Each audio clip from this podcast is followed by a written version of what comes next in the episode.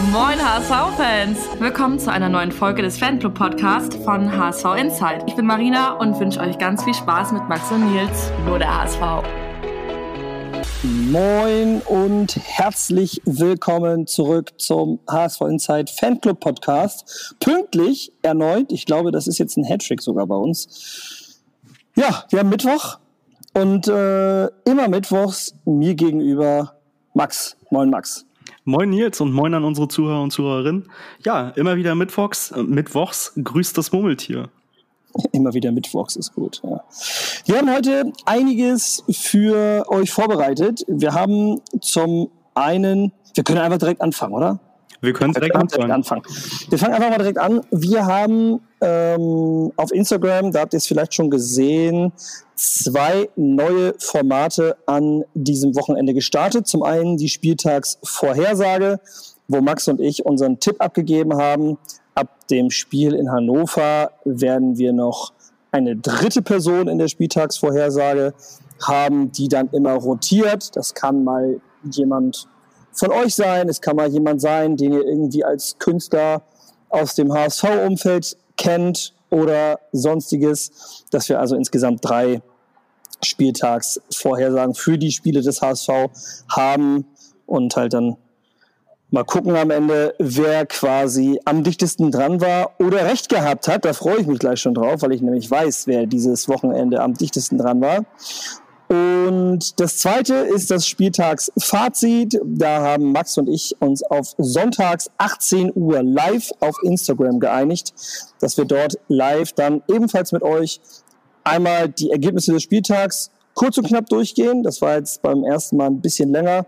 Werden wir in Zukunft bei den nächsten Folgen, also am kommenden Sonntag, dann kürzer halten und dann eben die ersten Baustellen quasi des HSV von diesem Wochenende besprechen. Es wird da sicherlich Dinge geben, die wir hier nicht im Podcast erwähnen und umgekehrt. Nicht damit ihr beides irgendwie guckt und hört, sondern äh, weil man einfach nicht beides abdecken kann. Wir aber gerne beide Formate machen wollen. Und ähm, jetzt ab dem Hannover-Spiel oder beim Hannover-Spiel zum ersten Mal werden wir ein drittes neues Format noch äh, einführen, wo ich in dem Fall dann mit Mikrofon durch die Gegend renne und auf die Suche gehe nach Leuten, die sich vor die Kamera trauen und mit mir vor dem Spiel oder nach dem Spiel dann eben über den HSV reden. Und äh, ich hoffe mal, dass Max rechtzeitig in Hannover ist, dass wir uns noch sehen im U-Turn und dass ich dann vielleicht sogar Max mal vor die Kamera nochmal kriege. Aber der weiß noch nicht genau, wie schnell er dann in Hannover ist. Ja, ich bin auf jeden Fall heiß. Ich freue mich auch ähm, auswärts Hannover immer schön, vor allen Dingen, wenn ich auch lese, dass äh, jetzt um die 20.000 HSVer prognostiziert sind. Ähm, die, das waren ja die letzten Jahre auch immer schon fast Heimspiele in Hannover.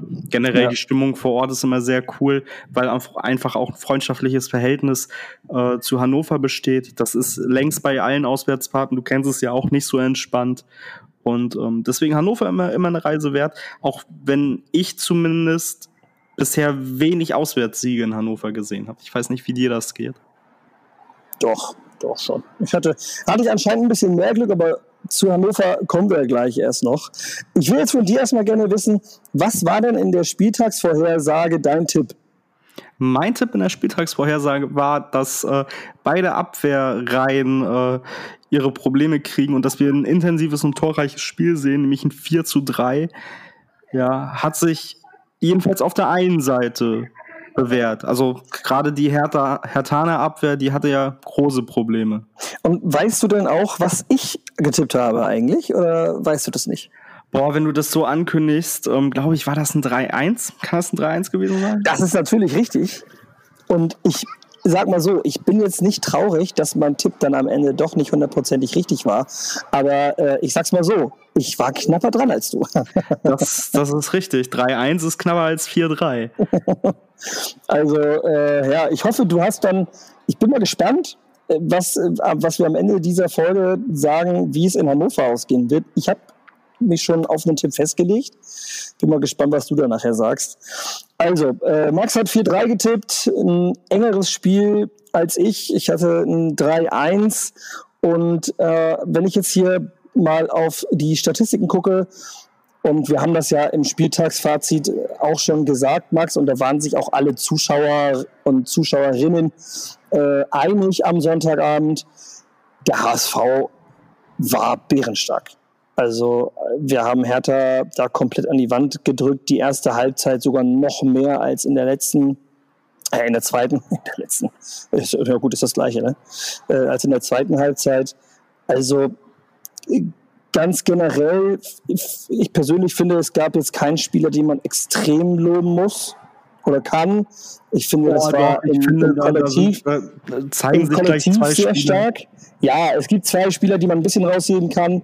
Robert Glatzel natürlich und Baccariata, den ich vor ein paar Folgen auch noch kritisiert habe, weil er in Karlsruhe so komisch äh, aufgetreten ist. Aber im Großen und Ganzen gab es, zum, also es gab zumindest nach unten keine Ausreißer, würde ich sagen.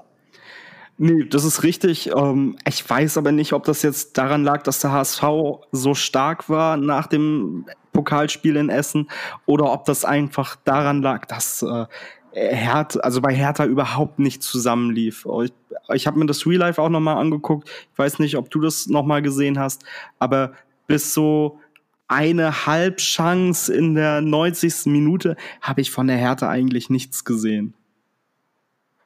Ja, ja, gut, ich meine, also wenn man sich das anguckt, Hertha mit, also Rese, da würden viele sagen, den hätte ich auch gern. Marco Richter hätten auch viele gern, ist gerade heute, glaube ich, nach oder gestern nach Mainz gewechselt. Suat Serda hat nicht gespielt bei der Hertha. War der denn überhaupt auf der Bank? Nee, auf der Bank war er auch nicht, ist gewechselt. Aber generell Rese, Dudziak, Richter, der Tabakovic soll eigentlich auch ein ganz guter sein. Toni Leistner, wissen wir, ist zumindest mal eine Kante über Geschwindigkeit und die Wichtigkeit des Tempos in der IV lässt sich dann streiten.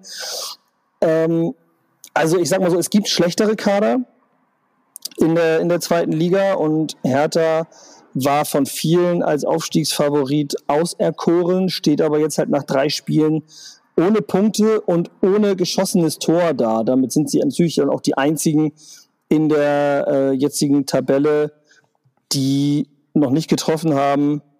Das ist schon krass. Schlechteste Leistung eines Absteigers jemals, seit die zweite Bundesliga eingleisig wurde, also seit irgendwie Anfang der 80er. Ähm, das ist schon ein echtes Armutszeugnis ähm, aktuell, wobei ich sagen muss, es wurde ja auch prognostiziert von vielen am Anfang. Also das ist irgendwie ein Kader, der mitten im Umbruch steht, der ganz viele Altlasten hat ähm, und die, die erstmal Verkäufe generieren müssen, um Spieler, mit denen man irgendwie sich schon seit Wochen oder fast schon gefühlt Monaten einig ist, äh, um die verpflichten zu können. Und da ist so ganz viel auf Warten und auf Halten und ja, dann hast du ja. jetzt irgendwie vor kurzem einen, einen Christensen abgegeben, deinen Stammtorhüter, ähm, der natürlich auch zu gut für die zweite Liga ist, für sechs Millionen zum, zu AC Florenz verkauft. Und jetzt hast du halt einen 20-jährigen Ernst, der jetzt irgendwie sein, sein drittes Profispiel gemacht hat. Ähm, oder sein, sein zweites. Und äh, ja, das ist natürlich irgendwie eine Mannschaft mitten im Umbruch, ja. Ah, der Karbovnik, der beim HSV auch äh, wohl auf der Liste stand, ist ja dann kürzlich nach Berlin gewechselt, war noch nicht fit für das Spiel, muss man auch sagen. Generell aber der Hertha-Kader, also ich meine, wenn du jetzt eine Woche vor Ablauf des Transferfensters, ich am 1.9. schließt es, glaube ich, ne? Ja. Ähm, und du hast eigentlich keine richtige Struktur in deinem Kader, das ist schon bitter. Aber äh, der HSV hat das sehr gut gemacht, denn am Ende des Tages musst du die Tore auch trotzdem nochmal selber schießen. Und äh, wir haben damit früh angefangen, das gehen wir jetzt auch nochmal schnell durch. Wenn euch die Szenen im Detail nochmal interessieren, guckt euch nochmal das Real Life an oder schaut gern nochmal einfach auf YouTube die Highlights. Das Tor von Robert Glatzel, 19. Minute, aberkannt, Videoassistent, weil abseits im Vorwege von Jonas Meffert. Das war wohl ein Schritt zu weit im Abseits und war, so wie ich es jetzt gehört habe, dann wohl auch korrekt, obwohl ich bei der kompletten Wiederholung des Spiels, ich habe es also während des Lief aufgenommen, nicht gesehen habe, dass das Abseits war, weil die es einfach nicht nochmal gezeigt haben. Dann 23. Minute, Robert Glatze mit dem Tor nach, äh, äh, Quatsch, Robert Glatze wird gefoult von Toni Leistner, nachdem vorher aber schon Laszlo Benesch den Ball angenommen und angeblich mit der Hand gespielt hat. Da bin ich mir, muss ich ehrlich sagen, nicht sicher, ob es die Schulter war. Ich finde, man konnte das aus der Perspektive nicht sehen. Am Ende wurde der Elfmeter aberkannt wegen Handspiel von Benesch und dann ist natürlich das Foul hinterher von Leistner, was unstrittig war, auch völlig egal. Ja, es sah schon stark nach, also auf den Wiederholungen, ich glaube, es gibt da auch nur diese eine Kameraeinstellung, fand ich, sah das schon sehr nach Oberarm, Bizeps raus. Von hinterm Tor, die Kamera. Ja. Genau, also dann quasi direkt von vorne frontal drauf gefilmt. Ja, so, also die Szene. Die, die aktive Bewegung ist natürlich da. Deswegen, also ich würde auch sagen, dass es einfach eine, eine, eine richtige Entscheidung ist. Ja, ich sage auch jetzt persönlich nicht, dass sie falsch war. Ich konnte halt, ich muss ehrlich sagen, ich konnte es nicht sehen. Also ich hätte es auch nicht, ich hätte auch echt ungern entscheiden wollen, muss ich auch sagen. Also ja. äh, ich denke auch für erfahrene Schiedsrichter ist das ein undank eine undankbare Szene, wenn du nur diese eine Kameraperspektive hast. 88. Minute. Und ja. im Stadion ist das natürlich so, dass mit jedem Einsatz des Videoschiedsrichters diese Frustrationstoleranz immer weiter runtergeht. Ja, ja da weiß ich gar nicht, was du meinst. Also ich finde den Videoassistenten. Ja, du, du keine Frustrationstoleranz hast, oder? ja, genau. Der Videoassistent und ich sind beste Freunde. Wisst ihr. 38. Minute.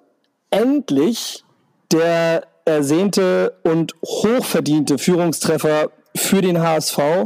Und was der Glatzel da macht, ist schon wieder überragend. Also, dass er den Jatta da auf der anderen Seite sieht, Glatzel kommt über links, ähm, spielt dann den Ball, also der spitzelt den, glaube ich, so mit der Pike an zwei Verteidigern, so zwischen denen durch auf die rechte Seite, an die 16er Kante.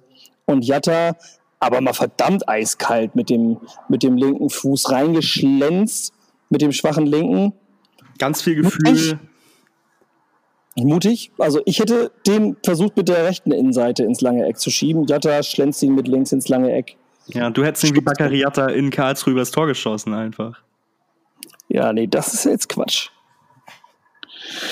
Äh, 45. plus 4. Es gab sechs Minuten Nachspielzeit verdient, denn die beiden Videoassistent-Einsätze, wisst ihr selber, wenn der VR eingreift, kannst du erstmal Kaffee kochen gehen Dazu sei noch kurz gesagt, ich finde es ein bisschen lächerlich, dass du dir das drei Minuten auf dem Feld anhörst und immer diesen Finger auf dem Ohr hast. Und dann gehst du raus, guckst es dir an und entscheidest nach zehn Sekunden, äh, triffst nach zehn Sekunden deine Entscheidung. Egal was für eine. Ich finde es bescheuert. Drei Minuten hinhören, was die Kollegen erzählen, dann rausgehen und nach zehn Sekunden Videobild. Äh, Videobild ist auch gut, ne? Ja. Zehn Sekunden Video, äh, dann zu sagen, ja, es ist so und so. Also geh halt gleich raus, guckst dir an, dann siehst du die gleichen Bilder wie deine Kollegen und dann beratet euch gerne. Dann kann das von mir auch drei Minuten dauern, wenn das so eine knifflige Situation ist, wie mit dem Handspiel von Benesch, weil du es schlecht siehst. Ja, oder wenn es irgendwie, keine Ahnung, wenn es knifflig ist, dann von mir aus kann das ja ein, zwei Minuten dauern, aber dann geh direkt raus, guckst dir an. So, Benesch, äh, Elfmeter. Was war da noch? Das war ein Foul, ne? Nee, Handspiel. Handspiel. Benesch, äh, genau im 16er, will abschließen mit links ins lange Eck. Und äh, einer der Dardai-Söhne hat den dann an der Hand berührt. Tusche hat bei Sky im Live-Kommentar wilderweise gesagt, das ist doch nicht mal als Handspiel, das ist doch kein Elfmeter. Der Arm ist doch angelegt und dann kam die erste Wiederholung und dann konnte man oder kam die nächste Wiederholung und dann konnte man ganz klar sehen, der Arm, der war nicht angelehnt, der war jetzt auch nicht meterweit abgespreizt, aber der war ja wie bei so jemandem, der Rasierklingen unter den Achseln hat, würde ich sagen. Ne? So weit war der Arm quasi abgespreizt. Und dann ist es natürlich unglücklich, das muss man klar sagen, äh, weil der ist so im, ich glaube, der ist im, im Fallen schon der Spieler und das ist so ein bisschen an die Stützhand oder irgendwie so. Dann ist es unglücklich, das ist aber dann immer noch ein Handspiel laut Regel und dann ist der Elfmeter eben einfach auch korrekt. So. Also generell über die Handregel können wir streiten, ob das jetzt ein Handspiel ist, ob es eine natürliche oder unnatürliche Handbewegung ist. Ja. Mich hätte es wahrscheinlich geärgert auf HSV-Seite, dass das Hand ist. Also nicht, weil der Schiri das richtig oder falsch entscheidet, sondern weil ich die Regel irgendwie kacke finde. Wie gesagt, da muss man halt irgendwie drüber streiten, weil du kannst halt auch nicht, Christian Streich hat das ja mal gesagt, was sollen die Spieler machen? Sollen die rumlaufen mit der Zwangsjacke oder dann können die ja gar nicht mehr richtig das Gleichgewicht halten. Also jeder, der Fußball spielt, der wird das wissen. Dass ich, ich wage zu bezweifeln, dass es absichtlich war. Ich nehme es dann trotzdem. Ja, es ist halt eine Vergrößerung der Körperfläche und ja, zwischen, zwischen Abschluss und Tor muss man ja auch noch sagen. Ne? Das ja. ist äh, also genau in der Flugbahn, ja. Ja, also ja, wie du schon sagst, wenn, dann muss man da eher die Regel kritisieren, statt irgendwie das, das ausführende Personal, weil die Entscheidung war an der Stelle richtig. Äh, Marton, Dardai war es an der Stelle, der da äh, Hand gespielt hat und äh, Benisch macht das natürlich eiskalt. Wobei ja. ich glaube, der größte Kritiker sitzt mir dann gegenüber, wenn er den, wenn, wenn der Torwart dann halt stehen bleibt. Dann, ja, geht halt nicht rein. Da kann ich mich selbst zitieren. Äh, ich, war das ein, ich glaube, das war ein Sonny Kittel Elfmeter, ne? Halb hoch und lustlos. Ja. Das war, war, der, war die Folge, wo Sonny Kittel von mir damals dann äh, den kleinen Beinamen Captain Lustlos bekommen hat. Äh, den er dann aber zum Ende hin ja auch wieder ausradiert hat. Ja, also trifft recht schlussendlich, ähm, kannst den Elfmeter und wenn er den äh, mit der Hacke mit verbundenen Augen reinschießt, ja, wenn er trifft, dann sagen alle boah und wenn er halt nicht trifft, dann ist er halt der Buhmann und dann gibt es ja, Leute hinterher auf der Tribüne, die sagen, wegen Banish haben wir das Spiel verloren. So, Bei jedem also. Luftenball so, es ist, wenn du versuchst, ihn reinzuschleudern mit 300 km/h dann, und der geht dann an Pfosten oder daneben, dann meckern die Leute auch alle und sagen, ja, musst du lockerer schießen. Also im Endeffekt kannst du es nie allen recht machen. Banish hat das cool gemacht, 2-0 gemacht, du gehst in die Halbzeit, führst 2-0 zu Hause gegen Hertha BSC, 57.000 im Stadion, davon mal knapp 51.300 HSV-Fans dabei. Das ist schon stark. Und was man sagen muss, die mitgereisten Hertha-Fans, die haben guten Eindruck hinterlassen. Also stimmungstechnisch war das ein definitiv ein Erstklasse-Spiel und stabiler Support auch von Hertha BSC. Das kann man nicht anders sagen. Das muss man anerkennen. Ja, definitiv. Es gibt Vereine, die sind dichter an uns dran geografisch und die kommen mit weniger Leuten. Ähm, die machen weniger ähm, Stimmung und deswegen, ja, also ich finde, da kann man echt nichts Schlechtes zu sagen.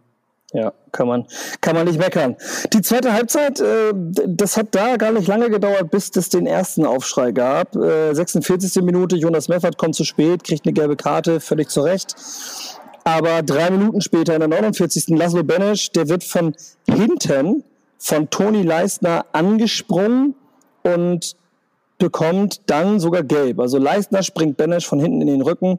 Benesch bekommt gelb, aber Leistner eine gebrochene Nase. Und ich würde irgendwie sagen, wenn du von hinten in jemanden reinspringst und der andere kriegt dafür auch noch gelb und du kriegst eine gebrochene Nase, Karma.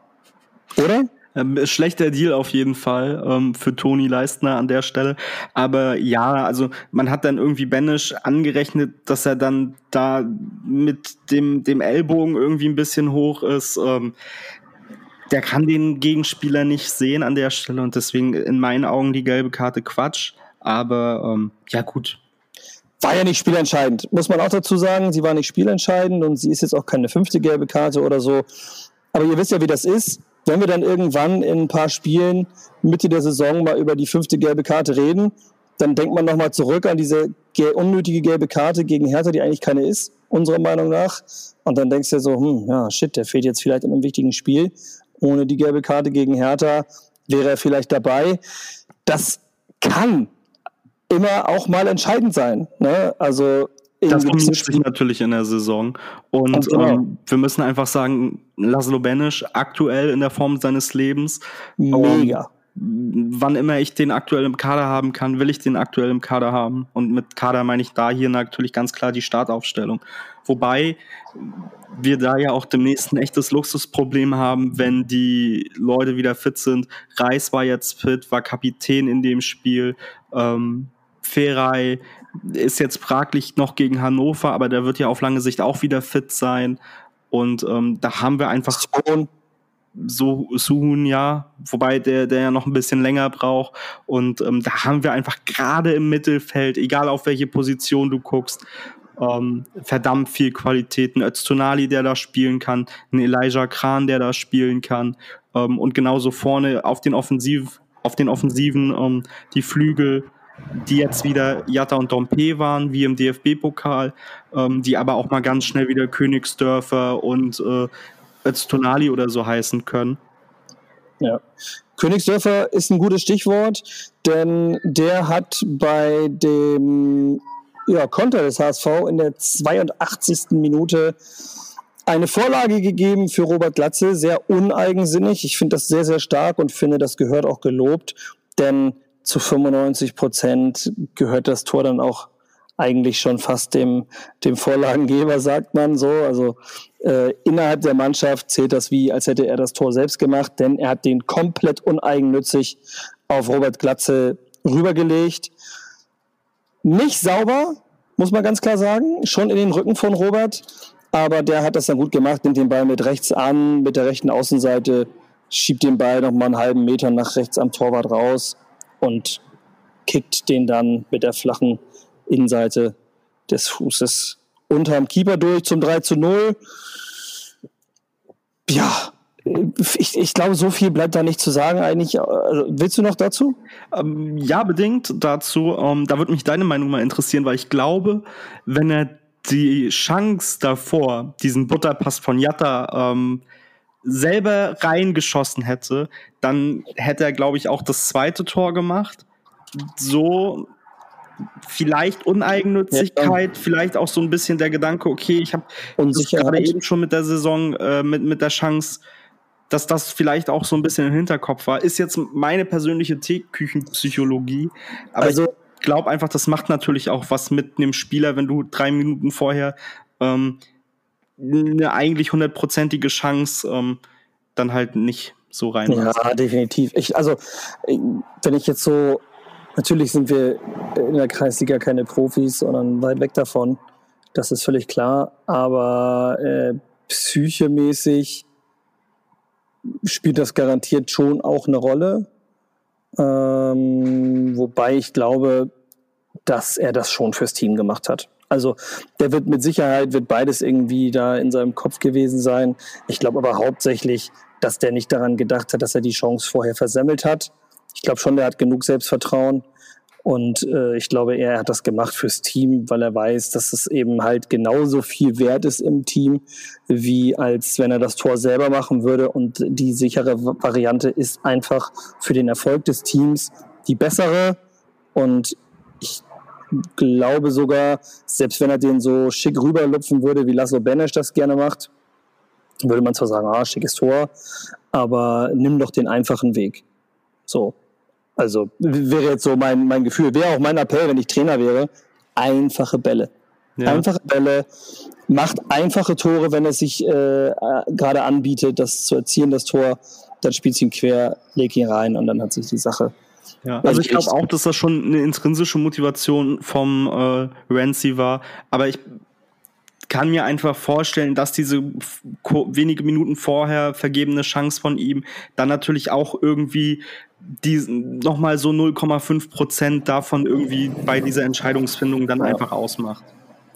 Eine super Entscheidungsfindung, äh, Entscheidungsfindung hatte übrigens auch Tim Walter, denn der hat dem äh, lieben Omar Megid in der 91. Minute Spielzeit geschenkt. Omar Megid 18 geworden und quasi zum Geburtstag das Geschenk vor 57.000 gegen Hertha BSC nochmal so ja, drei Minuten Spielzeit zu bekommen. Andra Schnermet auch, wurde auch eingewechselt, allerdings schon in der 85.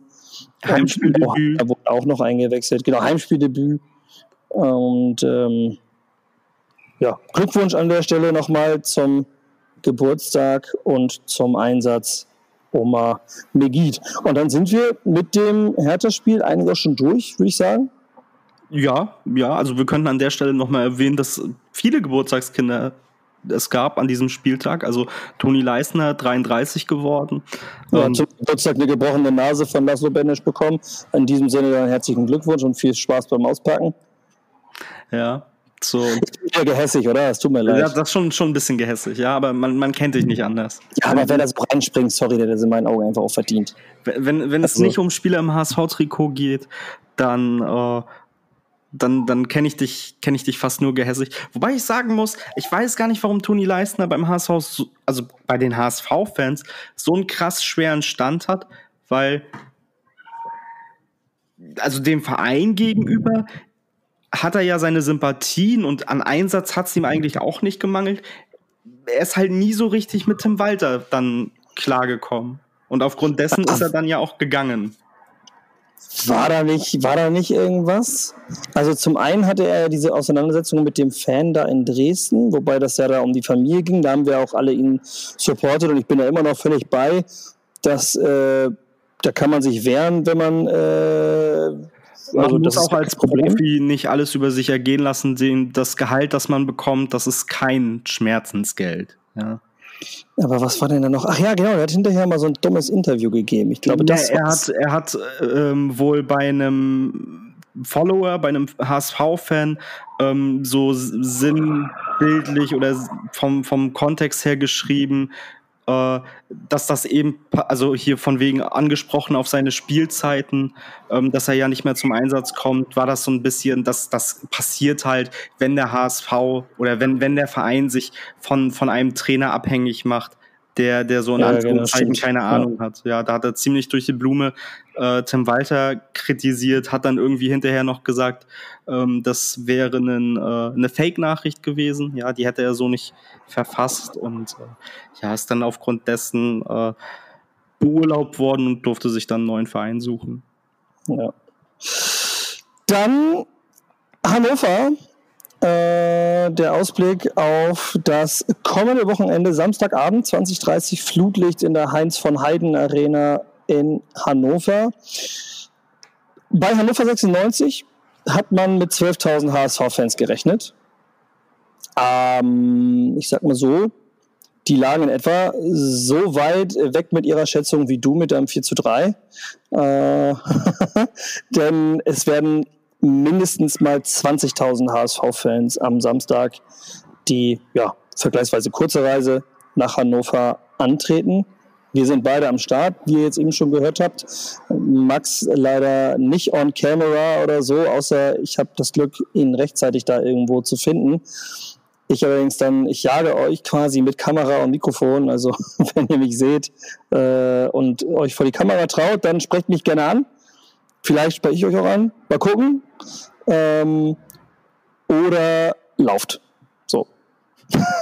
wenn ihr nicht vor die Kamera wollt.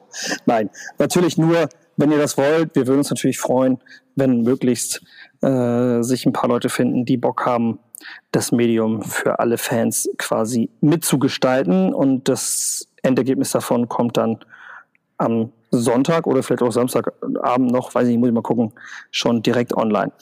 Zum Spiel.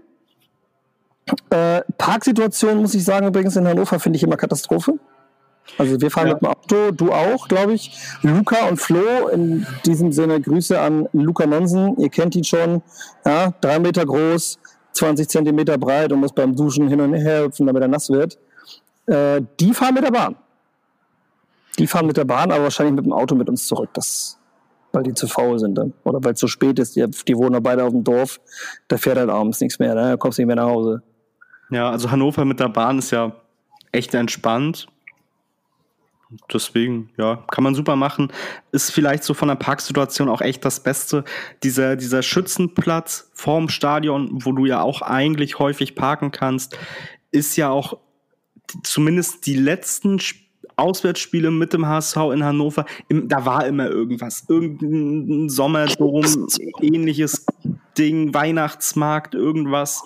Ja, also ja, das ist auch immer dann schwierig, wenn da parallel irgendwie eine Veranstaltung stattfindet. Stimmt, jetzt wo du es sagst, da haben wir letztes Mal noch, da waren wir hinterher noch auf diesem, auf diesem Dom-Dingsbums da und haben da, da lief, da war gerade dieser Skandal um äh, den Song Layla Laila.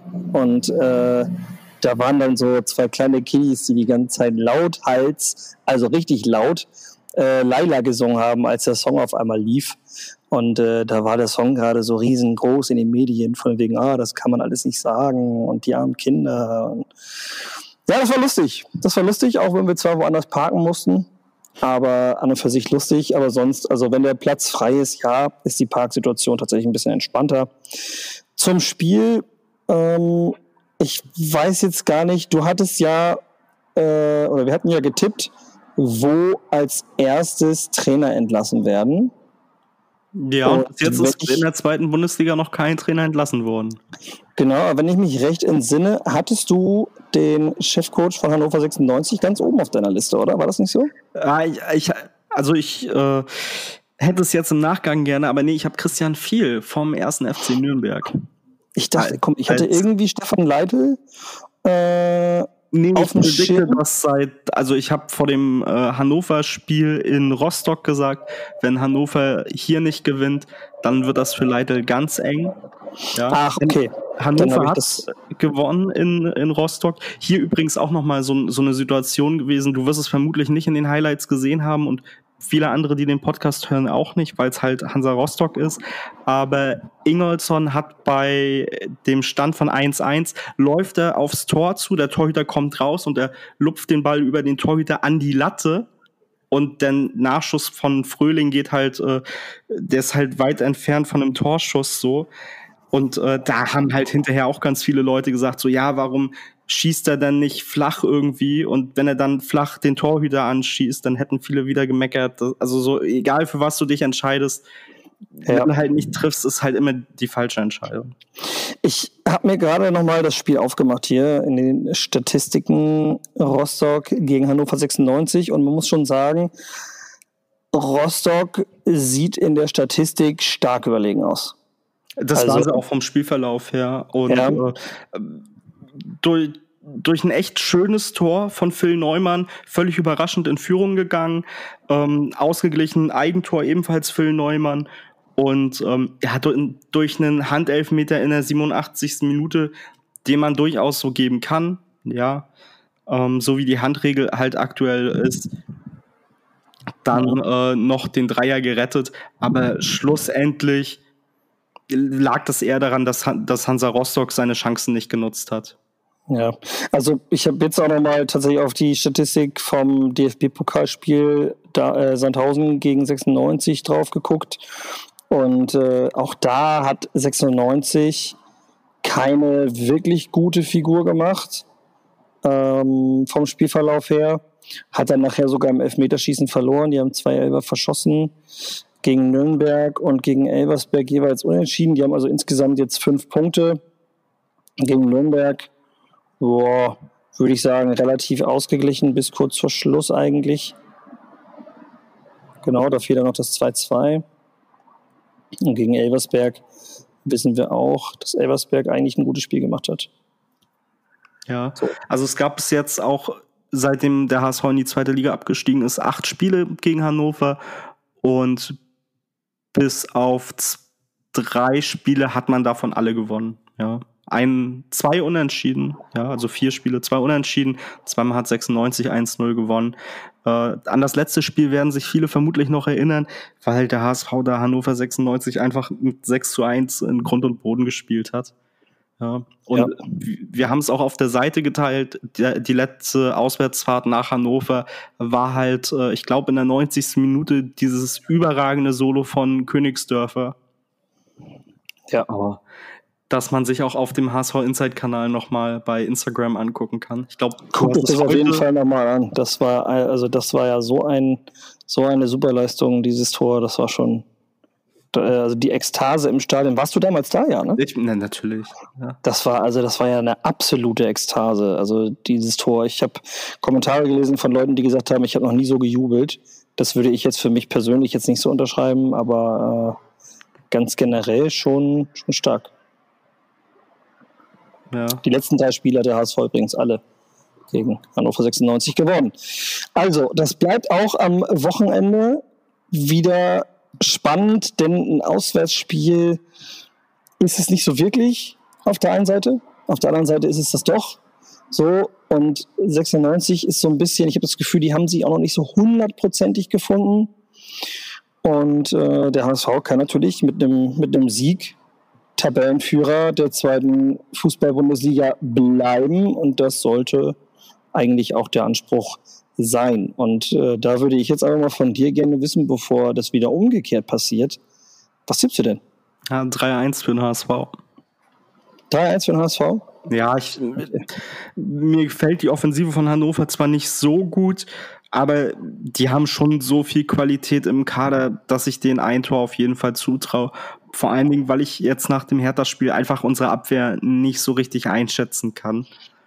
Ja, ich habe tatsächlich jetzt ein äh, 3-0 auf meinem Zettel statt ein 3-1, ähm, weil ich glaube, dass unsere Abwehr dazugelernt hat. Guy Ramos, den hatte ich in der letzten Folge ja noch äh, so ein bisschen als schwächeres Bindeglied da hinten ausgemacht und habe dann gesagt, naja, ich würde mir eigentlich wünschen, dass Stefan Ambrosius dann mal ein paar Minuten da bekommt sozusagen, weil der das eigentlich immer gut macht nach seinen Einwechslungen.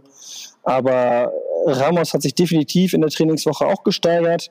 Und wenn alle die Leistung abrufen können, die sie bringen können, dann, äh, nee, wenn sie alle ihr Potenzial abrufen, was sie leistungstechnisch erbringen können, so rum, dann äh, werden wir da 3-0 gewinnen, glaube ich.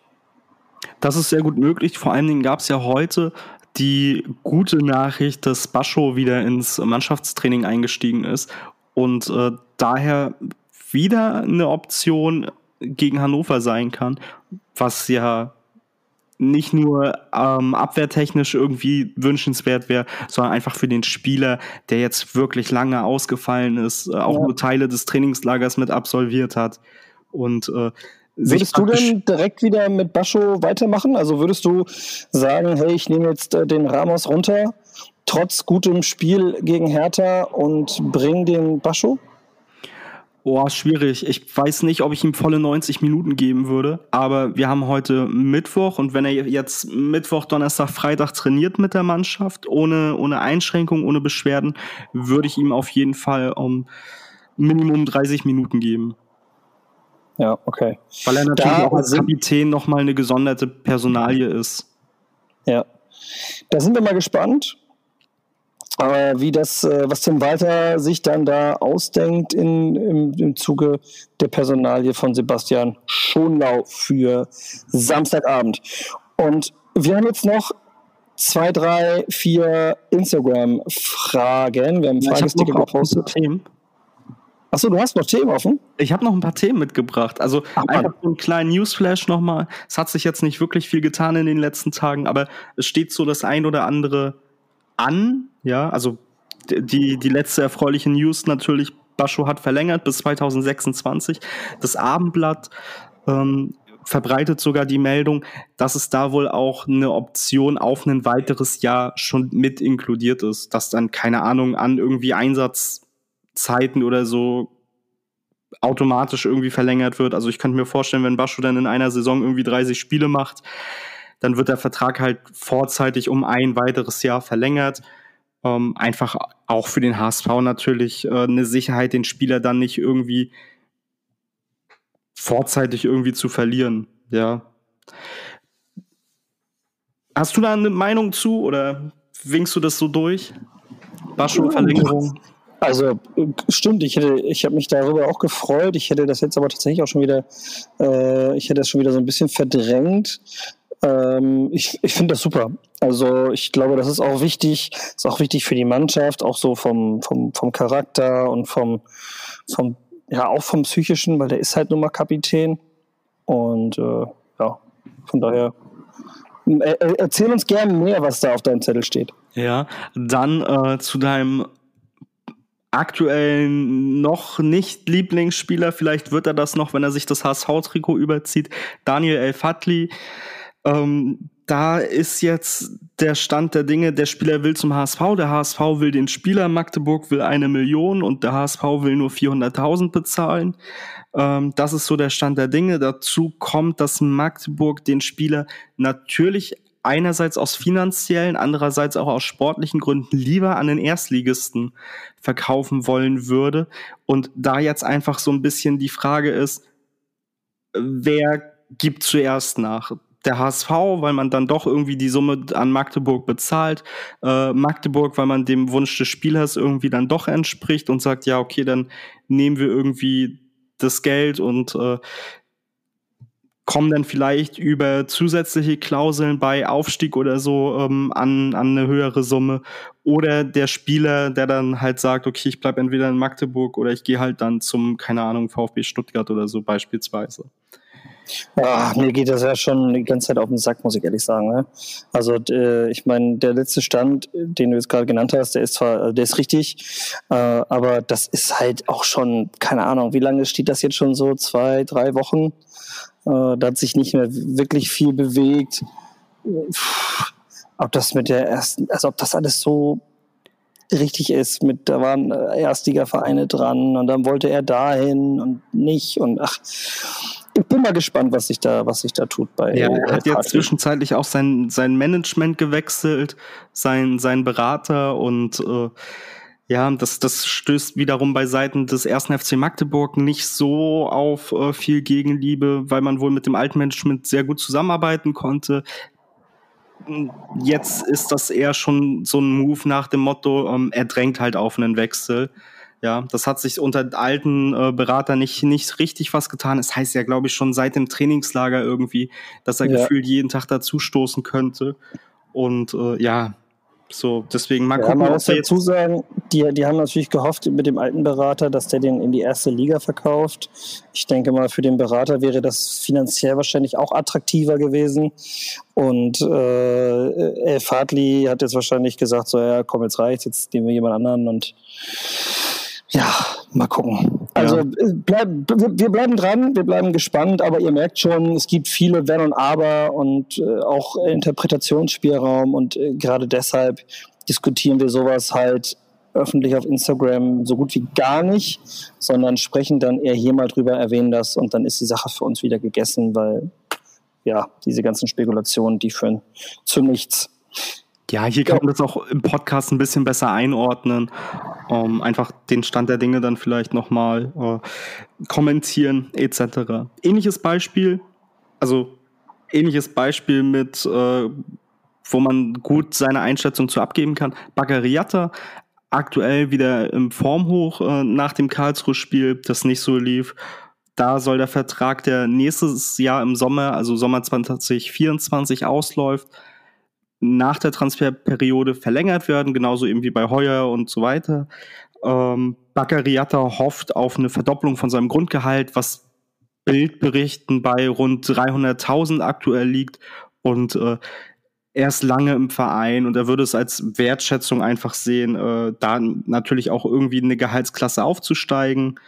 Ist der HSV-Rekordspieler in der zweiten Bundesliga mit äh, Stand jetzt 143 Einsätzen in der zweiten Liga, dazu 21 Tore bei 20 Vorlagen. Also das sind alles gute Werte. Vor allen Dingen, Jatta hat sich ja auch unter jedem Trainer durchsetzen können. Das kann man nicht bei jedem HSV-Spieler sagen. Und ja, deswegen, Jatta möchte auf jeden Fall beim HSV bleiben. Es gab wohl mal in den vergangenen Transferperioden Anfragen, die aber von Seiten Jatta und seinem Beraterteam äh, konsequent abgelehnt werden. Also da kommt schlussendlich keine Anfrage dann von irgendeinem anderen Verein durch, weil ja, der Junge sehr loyal. HSV also, pur, pur ist, oder? Ja. Also ich kann mir den auch gar nicht in einem Trikot von, keine Ahnung, Hannover 96 oder so vorstellen. Ja. Ansonsten, wie gesagt, schon noch wieder Mannschaftstraining. Ferrei trainiert aktuell noch einzeln. Und dann die letzte News, auf meinem äh, Zettel, die auch nicht so eine richtige News ist, weil einfach auch noch sehr viel Spekulation mit dran ist. Ähm, Valence Berry soll ausgeliehen werden in die dritte Liga. Da streiten sich aktuell so ein bisschen der erste FC Saarbrücken und Waldhof Mannheim um diesen Spieler. Mal gucken, wo der Spieler am Ende landet. Ähm, Jonas David soll, würde, könnte, dürfte gerne den HSV verlassen. Ähm, der HSV pocht hier aber auf einen festen Transfer, keine Laie. Ähm, ich weiß gar nicht, wie lange sein Vertrag noch läuft. Ich glaube auch bis nächstes Jahr Sommer. Also wäre eine Laie nur mit einer Vertragsverlängerung möglich. Ja. Ähm, da sagt der HSV, nee, also wenn du gehst, dann äh, wollen wir das festmachen, stellen sich da irgendwie eine Ablösesumme von anderthalb Millionen oder so vor. Und äh, ja, auch Ogachika Heil, der unter Tim Walter gar keine Rolle mehr spielt, ist auch ein Verkaufskandidat. Auch hier wird es wohl in die dritte Liga gehen. Aber bisher hört man da noch nicht so richtig was von Vereinen, die da vielleicht Interesse haben. Wobei man bei Heil auch sagen muss, ich mag eigentlich den Spieler sehr gerne. Hat halt das Problem, dass, dass die Flügel bei uns exzellent besetzt sind und dass er da vielleicht auch aufgrund seiner Körperlichkeit, also aufgrund seiner Körpergröße beispielsweise, ähm, einfach Defizite hat im Gegensatz zu einem Jatta, zu einem Dompe, zu einem Königsdörfer, zu einem Öztunali, die da halt einfach mehr Größe mitbringen. Und äh, ja, der hat unter Tim Walter so letzte Saison ein paar, eine Handvoll Einsätze gesammelt, aber danach war er dann auch raus. Nach seiner, also hat sich dann auch verletzt und seitdem ist er auch nicht wieder rangekommen. Schade für den Ogi. Ja. Ist leider manchmal so in diesem Sport. Wir haben das ja bei Jonas David tatsächlich jetzt auch gesehen, wie schnell man dann vom Startelf-Kandidaten auf die Tribüne wandert. Ey, und beim Fußball, das ganz kurz da noch als Anhang, beim Fußball finde ich das immer noch relativ human. Also ich weiß nicht, ich glaube, du verfolgst nicht so krass NFL. Ich verfolge ja NFL nebenbei auch, neben der NBA. Und äh, da ist es halt so, die, die Football-Teams, ja, die blasen halt ihren Kader um also richtig krass auf, haben dann teilweise Kader von 90 bis 100 Spielern und zu Saisonstart wird dieser Kader dann runter reduziert auf 53 äh, Spieler und da hagelt das jedes Mal an äh, Entlassungswellen natürlich. Und kurios jetzt vor zwei oder vor drei Tagen ähm, war in dem Medienbericht, dass es zwei Brüder am selben Tag getroffen hat, die entlassen worden sind bei ihren unterschiedlichen Teams in der NFL. Und ja, also das ja. ist halt, also gerade NFL, USA, ähm, ist halt Business durch und durch und das ist nochmal wesentlich weniger human als äh, hier im Profifußball. Ja, willkommen im Land der unbeschränkten Möglichkeiten. Unbeschränkte Möglichkeiten ist ein gutes Stichwort tatsächlich, denn ich habe ja gerade gesagt, wir haben hier noch Fragen von euch von Instagram und ich habe hier jetzt unter anderem von äh, zwei Leuten die gleiche Frage, mehr oder weniger. Denkt ihr, Hertha spielt nur den Abstieg? Glaubt ihr, die Hertha kriegt noch die Kurve oder geht es steil bergab? Ich habe in meiner Prediction für die Saison gesagt, Hertha wird für mich einer der, Ver also der Verlierer sein. Und ähm, ah, ich glaube nicht, dass sie am Ende um den Abstieg mitspielen. Aber ich bin der festen Überzeugung, dass Hertha jetzt mal ganz schnell Punkte sammeln muss, weil sonst dauert das nicht lange, bis ich dann wiederum falsch liege.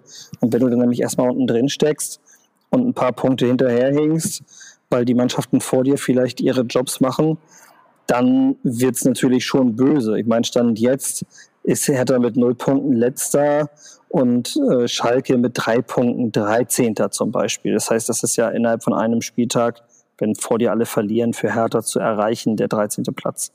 Das sagt noch nichts aus.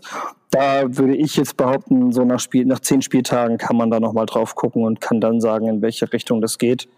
Aber ähm, auch wenn ich es denen aufgrund der Tradition quasi nicht gönne, für die Relegation gönne ich es denen trotzdem. Und äh, so viel Kohle wieder verbrannt wurde, haben wir beim HSV gesehen. Das ist halt nie gut. Es ist alles möglich jetzt, ne? würde ich mal behaupten. Ja, da kommt wieder der gehässige Nils durch. Ähm, ja. ja, und der Nachtragende. Ja, also ich glaube, das ist kein realistisches Szenario, dass Hertha in die dritte Liga geht. Also nicht, nicht jetzt diese Saison, weil da einfach so viele Werte sind. Das wird sich im Laufe von 34 Spieltagen wird sich da irgendwie diese Qualität durchsetzen. Und wenn es dann halt am Ende irgendwie der zehnte Tabellenplatz ist, ich glaube, niedriger wird man die Hertha nicht in der Tabelle sehen.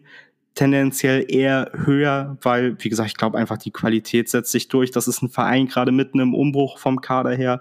Und äh, Viele sagen, ja, aber Bielefeld ist ja auch direkt abgestiegen, aber Bielefeld hat längst nicht die, mit diesen Summen hantiert, wie es Hertha tut. Also wenn ich jetzt gerade mal parallel sehe, wen, wen die abgegeben haben in dieser Saison, ähm, das ist ein Thysar für neun Millionen, ein Piontek für sieben Millionen, Askasiba für sechs, sechseinhalb Millionen, Richter für fünf Millionen, Nankamp für fünf Millionen, Christensen für vier Millionen. Oh, der ging tatsächlich nur für vier Millionen. Ich da hatte sechs gedacht. Ähm, Alderete für vier Millionen, Kanga für drei Millionen, Mittel steht für zwei Millionen. Ähm, das sind Werte, da würde, würde Bielefeld von träumen, wenn die, wenn die diese Transfererlöse erzielen könnten. Und äh, sollte Hertha wirklich in der Winterpause, also sollte wirklich im Winter Hertha nochmal straucheln, dann werden die auch entsprechend äh, potenziell nachholen. Ja, wobei da die Frage ist, ob das die potenziellen Spieler, die dann danach geholt werden, ob die da Bock drauf haben. Und Hertha war in der Erstligasaison letztes Jahr halt auch schon mit dem Spielermaterial, was sie hatten, krass hinterher. Stuttgart hing schon hinterher, muss man sagen. Die haben dann hinten raus ja die Kurve noch ganz gut bekommen, leider. Ähm, aber also das, was bei Hertha abging, das war ja schon, das war schon massiv bitter. Aber wir werden es sehen. Wir wissen nicht genau, wie es da wie es da ausgeht, denn das ist natürlich nach drei Spieltagen schwer zu sagen. Ähm, wer hätte bei dir, Max, denn den Stammplatz? Benesch oder Ferrei? Mm, du, du setzt voraus, dass Reis bei mir den Stammplatz hätte? Ja, man, nee, ich setze ich setz voraus, es ist nur noch ein Platz frei und du musst dich entscheiden zwischen Benesch und Ferrei. Ja, also wenn ich sage, Reis ist, ist der andere Spieler, dann würde ich zu Laszlo Benesch tendieren, weil A, der momentan, in, wie gesagt, in der Form seines Lebens ist und ich glaube, an dem führt kein Weg vorbei und Ferai und Reis sind für mich die, also dieselbe Seite einer Münze. Ich finde, Laszlo Benne springt da nochmal andere Facetten ins Spiel rein, weil einfach Ferai und Reis sich sehr, sehr ähnlich vom, vom Spielertyp sind. Ja, ja, sehe ich ähnlich.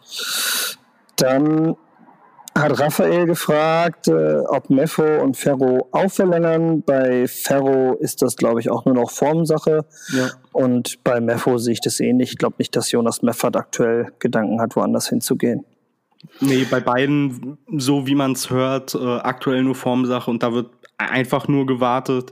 Ähm, so auch die Kommunikation mit den Spielern, dass in der Transferphase halt neue Spieler Vorrang haben und die Verlängerung dann eben ganz entspannt nach der Transferphase vonstatten gehen. Ja. Ich denke mal, in den nächsten 14 Tagen werden wir da auf jeden Fall schlauer sein.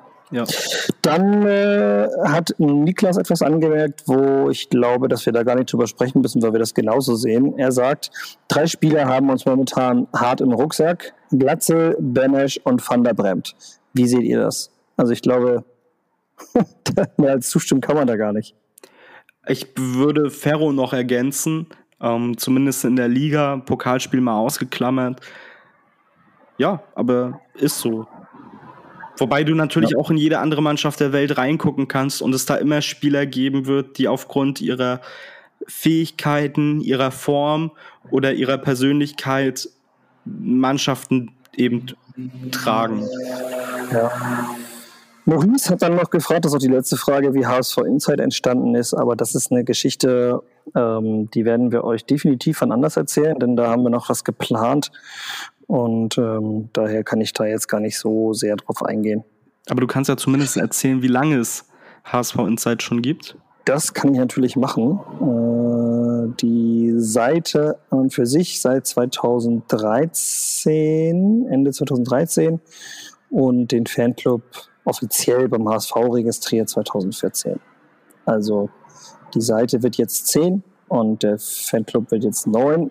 Und ähm, ja, so lange mache ich das hier quasi schon. Ich habe neulich irgendwann mal ausgerechnet. Ich habe das, glaube ich, gar nicht gepostet. Ich kann es aber mal eben noch mal rausholen. Ich habe mir das nämlich hier gespeichert, wie viel Zeit ich wohl investiert habe in etwa in dieser Zeit. Habe ich jetzt mal ausgerechnet. Und wenn man davon ausgeht, neun Jahre, nur der Fanclub, dann sind das ähm, neun Jahre mal 365 Tage, sind 3285 Tage, seitdem, wir das ange seitdem ich das angefangen habe. Wenn man jetzt mal sagt, im Schnitt drei Stunden pro Tag, Aufwand zeitlich, dann sind das 9855 äh, äh,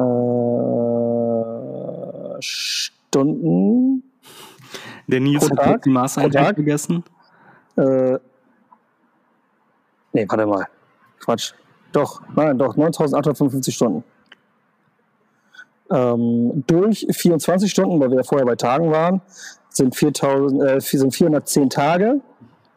365 Tage im Jahr, 1,125 Jahre. Das heißt, in diesen neun Jahren war der Zeitaufwand nur für HSV Insight circa 1,125 Jahre. Das ist natürlich durchaus ordentlich. In diesem Sinne, äh, nicht so einen großen Zeitaufwand werden wir haben am Samstag, wenn wir nach Hannover fahren zum Auswärtsspiel des HSV 20.30 Uhr. Denkt dran, ein bis zwei Stunden vor dem Spiel gibt es auf jeden Fall unsere Spieltagsvorhersage von Max und mir, diesmal mit einem Gast, das durch überraschen, wer es sein wird. Und nach dem Spiel dann das Fazit. Bis dahin, nur der HSV. Ciao, ciao.